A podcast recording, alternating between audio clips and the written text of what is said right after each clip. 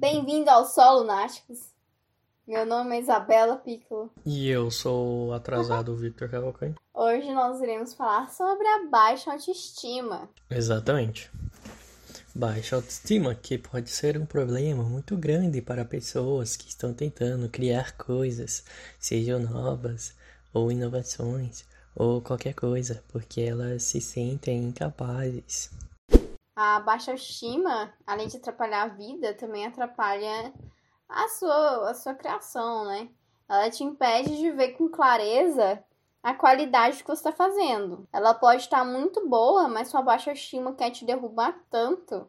Na verdade, você, né? Tipo, na verdade, não é a baixa autoestima, não é um terceiro. É você mesmo, né? Está se derrubando. E não permitindo ver a qualidade que você está fazendo. Ou, tipo, lidar realmente com a realidade do nível de qualidade que você está tratando. Exatamente. Exatamente. Isso que dá o Victor comer pipoca velha. é isso que acontece. Gente, quem é que come pipoca passada de um dia? Comenta aí. Alguém vai comer, tenho certeza. Tenho fé. Eu como. Tem é fé. normal, é a mesma pipoca, ela só tá crocante. Oxi. Ou seja, borrachuda. Não, não tá borrachuda não, relaxa. Hum, Tá, talvez um pouco. delícia. O que a autoestima te causa? Ela principalmente vai atrapalhar você a, a ver o potencial, seja seu, seja das coisas que que você faz, as coisas que você pensa, os, o que você é e segue nisso, né? É, ela, ela assim, ela fecha seus olhos para quem você realmente é. É, e geralmente, assim, o que, que ela te causa? Ela te causa vergonha de si mesmo, é, às vezes provoca síndromes como síndrome de inferioridade, síndrome de. Como é que é, Victor? Do Impostor. síndrome do impostor. E tudo isso não contribui para você, torna é, todas as ações do seu dia, seus relacionamentos, inclusive, algo muito triste, sabe? Tipo, muito difícil.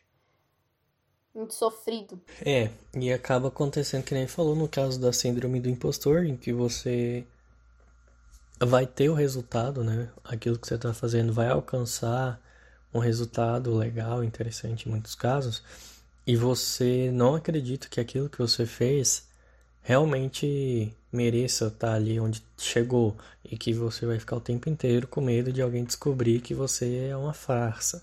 Então é isso, é tipo você não acreditar de fato naquilo que você faz, naquilo que, que você é mesmo e por aí vai. Tipo, não acreditar muitas vezes até que as pessoas gostam de você ou do que você faz, não apenas de ser bom, né? Não, não trata apenas de qualidade, às vezes de você não acredita que as pessoas gostam daquilo que você tá fazendo, mesmo que você ache que seja bom. E isso influencia você também até às vezes não conseguir chegar em lugar nenhum. É, ou não chegar no lugar que você quer, mesmo que você adquira a síndrome do impostor, de você chegou ali e você não acredita, né? Mas, tipo, às vezes você se boicota tanto que te impede de crescer, né? Tipo, ter esse desenvolvimento é, pessoal, de acreditar em si mesmo, de lutar pelo que você quer, porque você sempre vai se pôr pra baixo, sempre vai se pôr como um ralé. E assim, se você é uma pessoa que se chama de inútil constantemente, se você se sente um lixo constantemente, ou se você simplesmente não acredita em você, provavelmente você tem baixa autoestima. Exatamente. E quais os sintomas da baixa autoestima, Victor? Além do que eu comentei. Tem mais ainda? Ah, gente com baixa autoestima é bem triste. Eu tenho também. Então, fique à vontade para explicar então. Ah, você também. O que mais tem, gente? Por que, que a gente tá falando sobre isso? Por quê? Nós lutamos contra a baixa autoestima, né? Bastante. Hoje em dia eu tenho uma autoestima bem melhor do que antes. É. Bem. O que não significa que é boa também. É, exato. Talvez estou ali perando o mediano, conseguindo assim a normalidade. É, e o Victor, eu acredito que também conseguiu vencer muita baixa autoestima que já rolou na vida dele. E a gente sabe o tanto que isso Hum, é. frustra, né? O tanto que. Sim. Que assim, constantemente, às vezes, é, constantemente você se coloca para baixo sozinho. Você não acredita quando as pessoas falam que você foi bom. Você não acredita em nada disso. Você não acredita em você.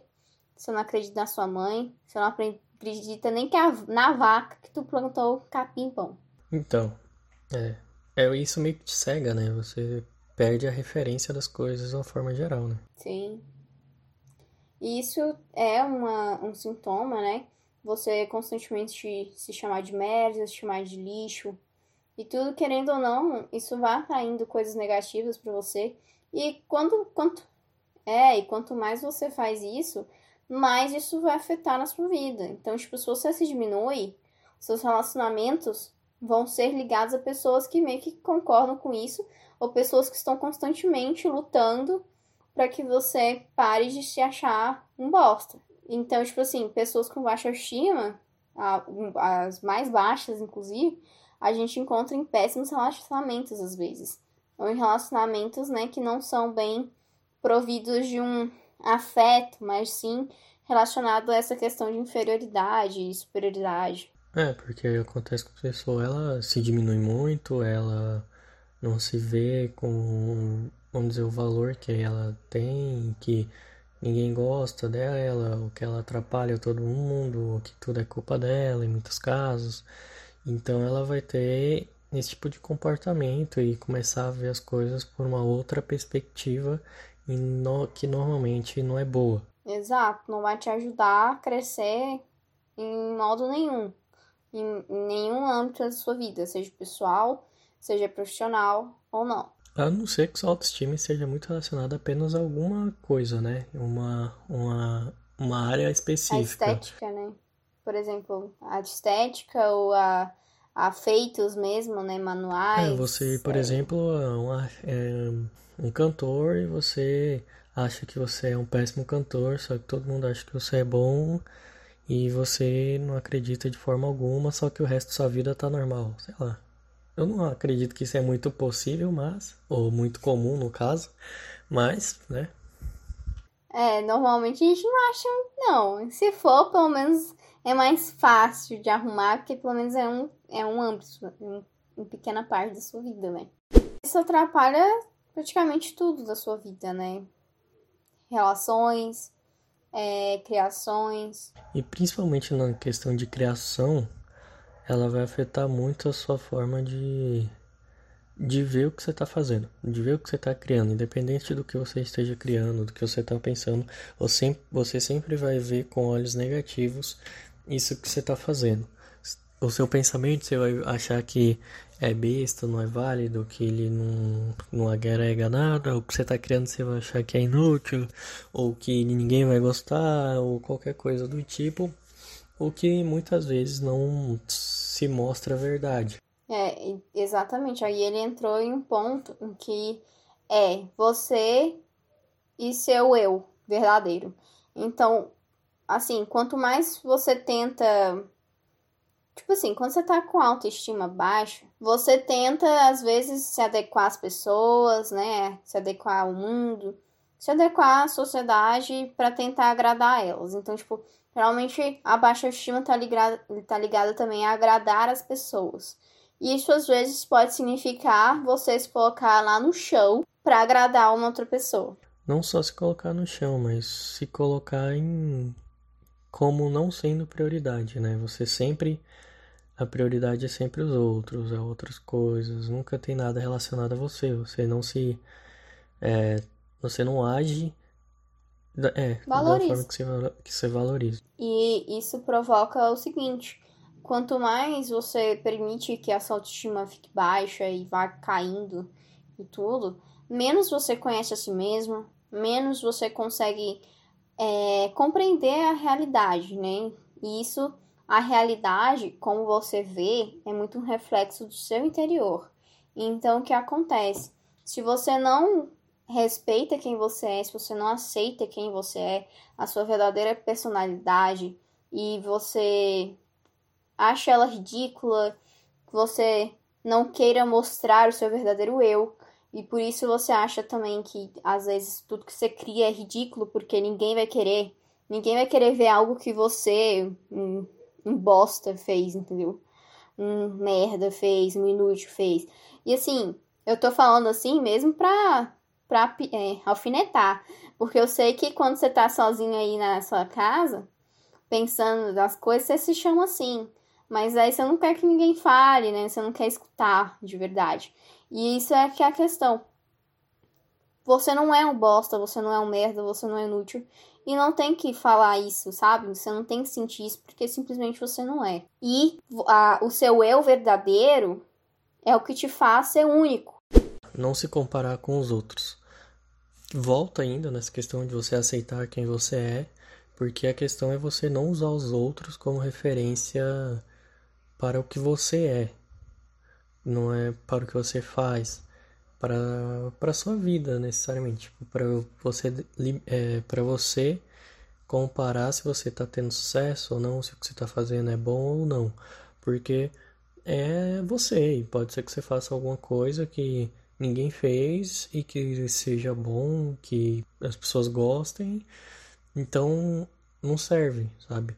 Ou você pode ver, ah, o que eu faço nunca deu certo, então é ruim. Não, pode ser que você consiga fazer isso dar certo, pode ser que o dar certo não seja o que você está pensando também e dê certo de um certo modo isso que você está fazendo. Então, isso tudo é importante para você não criar essa, essa base de que tudo que você faz vai ser pautado se tá bom, se tá certo, se tá se vai funcionar, se eu tô indo pro lugar certo, baseado nos outros. Não é assim, tipo, cada um tem tem seu próprio caminho, seu próprio jeito, sua própria forma de ser, de fazer as coisas. Então, essa comparação e usar o outro como referência, ela pode ser positiva em certos aspectos, mas tem que ser feito com muito cuidado para não virar contra você. E comemore também. suas vitórias mesmo elas sendo bem pequenas, é, grandes, ou mesmo que você não consiga ver é, que foi algo grande, tipo, é, tudo que for uma vitória, uma conquista, você tem que fazer esse ritual de comemorar elas. Exato, porque você conseguiu completar alguma coisa, você conseguiu fazer alguma coisa, você conseguiu mudar alguma coisa, você tem que comemorar para até como uma forma de marcar, né? Aquilo na sua mente que você conseguiu e que aquilo te marcou e você vai ter aquilo tipo, beleza, eu consegui isso, eu consegui fazer aquilo, eu consegui alcançar isso, então é muito bom que você faça esse tipo de de momento, né, de comemorar suas vitórias para poder. E aí não precisa ser comemoração externa, né? Tipo, ah, é, por exemplo, ah, tirei 10 em uma prova ou tirei 9 em uma prova ou coisas externas assim. Pode ser algo interno seu, em que você conseguiu superar algum trauma, você conseguiu é, superar algum obstáculo que você estava tendo de dia a dia. E para você ter essa comemorar e vivenciar a vida, né? E, por exemplo, se você está começando a criar as coisas agora e você tem muita dificuldade ou nunca conseguiu, você comemorar a pequena coisa que você conseguiu, às vezes notar que você pensou, imaginou, criou alguma coisa e você passou, seja uma simples nota para o papel e que antes você achava que você era incapaz de criar qualquer coisa. Comemore Sim. isso, é importante até para você ter essa noção de progresso também, né? Você notar Verdade. que você está evoluindo, porque se você apenas colocar o final sendo a coisa lá que você vai alcançar, pode ser que você nunca alcance, simplesmente porque você não vai estar tá notando progresso, sendo que você pode estar tá desistindo quando você já teve um progresso, um progresso absurdo e você não foi capaz de notar porque você não estava marcando essa, essa evolução de alguma forma. E na sociologia tem uma. Eu esqueci quem falou, mas tem um, uma passagem que é você, o, o fim que importa, o fim que vai te fazer feliz, ou é o processo? Isso é sociologia? É, é uma mistura de sociologia e filosofia. O livro, uhum. né, que fala sobre isso. Mas, uhum. tipo, a questão é, quando chega no final da sua vida, por exemplo, você vai estar feliz, tipo, porque você chegou no final da sua vida e, sei lá, Tu aposentou? Não. A felicidade, sabe, o caminho tá no processo. Então, comemorar o seu caminho, esse seu processo, é importantíssimo, sabe? Para você conseguir tipo, ser feliz. Seja mais compassivo com seus erros. Isso é basicamente você aceitar os erros que você vai cometer. Você não tem que ser perfeito, todo mundo comete erro, você vai cometer erro, e isso vai fazer você desistir se você ficar martelando em cima disso. Só que não, o erro é, é normal, é natural. O erro, o erro é natural, então você vai ter que pegar ele e transformar em algo bom. Ah, eu errar é bom? Se você usar isso como aprendizagem, aprender com aquilo, analisar aquilo, entender por que que isso aconteceu ou entender, putz, eu tenho que melhorar nisso. E, é, por o exemplo, erro não. Treinar o erro não é para ser repetir. É, o erro não é para ser algo que vai te jogar para baixo, entendeu? O erro não é para te empurrar para baixo.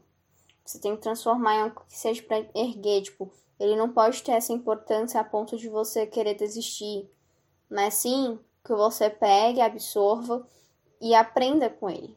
Respeite seus limites. Fique à vontade de falar.